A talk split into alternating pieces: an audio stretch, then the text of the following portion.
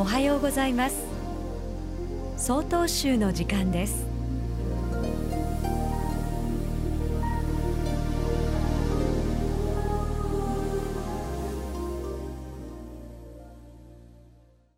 おはようございます。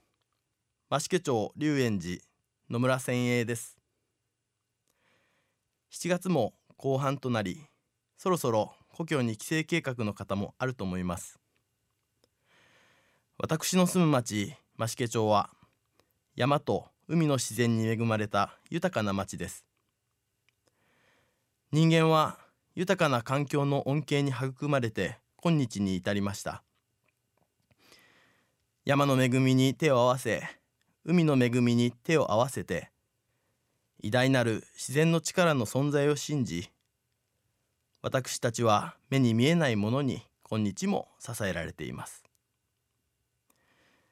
近年情報化社会となり人間は頭で理解できないものには価値を置かない傾向にあります。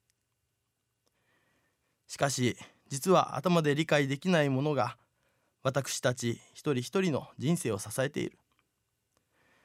そのことを時折意識して見直す必要があります。頬これ道場という禅の言葉があります。生活のすべてが修行である。毎日の生活の中に教えがある。という意味の言葉です。大自然の中で自然の流れを見つけ学び自分のものにしていく。物事の移り変わりを納得していく。人間は自然の中から生まれてきました。個々別々の姿形をしていても元を正すと大自然の一部です。